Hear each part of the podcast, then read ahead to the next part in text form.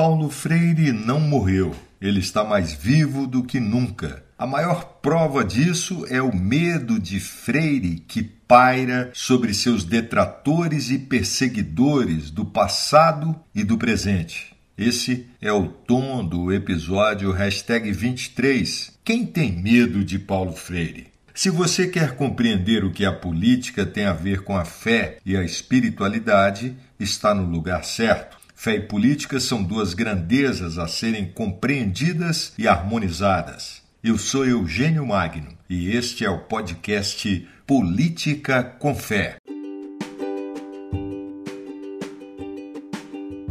No ano das comemorações do centenário de Paulo Freire, vamos seguir aqui no podcast Política com Fé, homenageando o patrono da educação brasileira da maneira que acredito será mais adequada para o momento em que vivemos. E para início de conversa, pergunto: quem tem medo de Paulo Freire?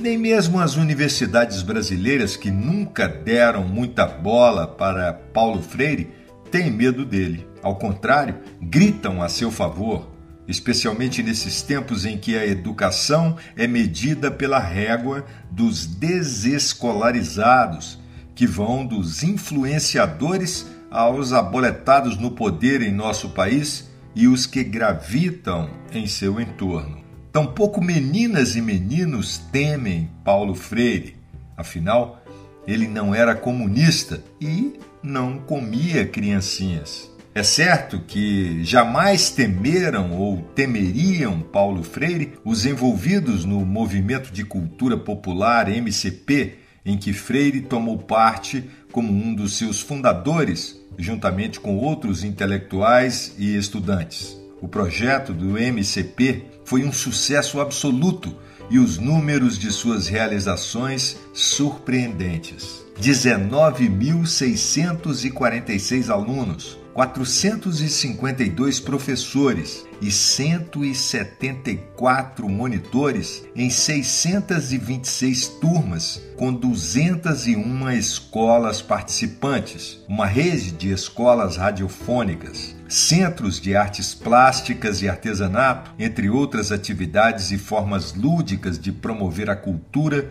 o aprendizado e a alfabetização de crianças jovens e adultos somente na cidade de Recife, Pernambuco, no período de 1960 a 1962.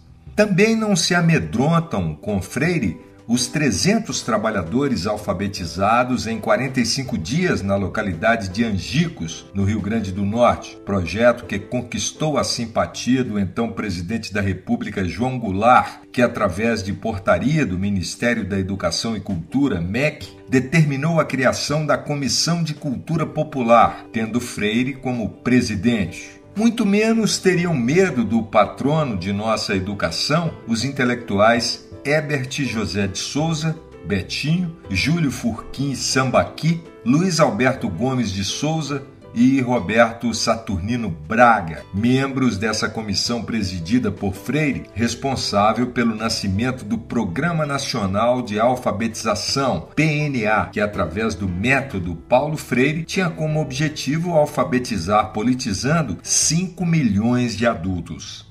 Somente no ano de 1964, 2 milhões de alunos seriam formados pelos 20 mil círculos de cultura a serem instalados no ano do golpe. Depois de Angicos, os militares aquartelados na caserna, em especial o general Castelo Branco, estavam desconfiados do caráter subversivo, entre aspas, do método adotado por Paulo Freire os movimentos de educação popular, constituíam uma grande ameaça para o sustento da antiga situação do país. E a direita nunca ocultou sua hostilidade em relação a essas iniciativas. Eles não compreendiam porque Paulo Freire, um educador católico, teria se tornado um representante dos oprimidos. Nesse período, era muito forte o ódio ao comunismo e a campanha contra esse regime ou a qualquer ideia ou movimento que fosse libertador, mesmo que de caráter exclusivamente humanista e ainda que não tivesse qualquer relação ideológico-partidária direta. Assim, os setores conservadores passaram a atacar o movimento de democratização da cultura ao perceberem que ali, numa pedagogia da liberdade, estaria o germe da rebelião e passaram a acusar Freire de comunista, subversivo internacional e traidor de Cristo e do povo brasileiro. Nesse cenário, o golpe de Estado de 1964 não só interrompeu os esforços envidados no campo da educação popular de adultos, assim como levou Paulo Freire à prisão e depois ao exílio por mais de 15 anos. Paulo Régulos Neves Freire nasceu às 9 horas da manhã do dia 19 de setembro de 1921 em Recife, no estado de Pernambuco. No mês passado, muitas das homenagens dirigidas a Freire ressaltavam que, se vivo estivesse, estaria completando 100 anos de idade. Todavia, deve-se advertir que Paulo Freire não morreu. Ele está mais vivo do que nunca. A maior prova disso é o medo de Freire que paira sobre seus detratores e perseguidores do passado e do presente. Esses são, na verdade, quem mais o homenageiam. Estaria essa gente assombrada com o seu fantasma? Ou seria do seu legado de um projeto educacional humanista reconhecido em todo o mundo que os seus antagonistas têm tanto pavor? Eles continuam a se borrar de medo, pois Freire não está mais entre nós corporeamente para ser preso, exilado ou coisa que o valha. E no Brasil, desse bolsonarismo torpe, a pedagogia do oprimido pode ser uma arma letal para interromper essa ópera bufa encenada no centro do poder nacional. Para usar mais uma expressão típica desse tempo de truculência sociocultural e linguagem policialesca, para matar Freire seria necessário eliminar seu lugar definitivamente já assegurado na história títulos de doutor honoris causa e outras honrarias acadêmicas em centenas de universidades pelo mundo afora, títulos de cidadão honorário de várias cidades brasileiras, prêmios e homenagens diversas, estátuas, monumentos, pinturas, letra de música e até enredo de escola de samba.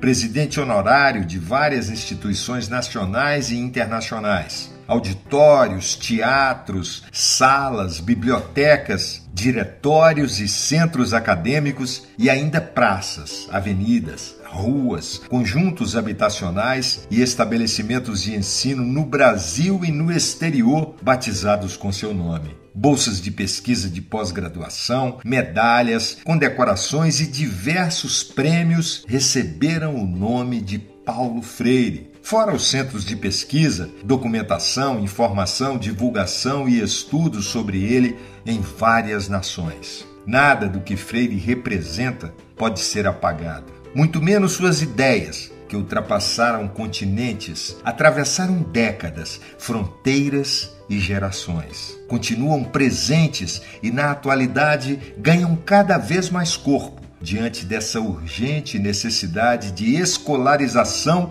de um grande contingente de brasileiros, inclusive de parte da classe dominante, chamada equivocadamente de elite. Só se for do atraso, mas pode-se supor pela sua vida e sua obra que tudo isso para Freire era insignificante frente a seu radical e permanente compromisso com os explorados e oprimidos do mundo, onde e quando estivessem.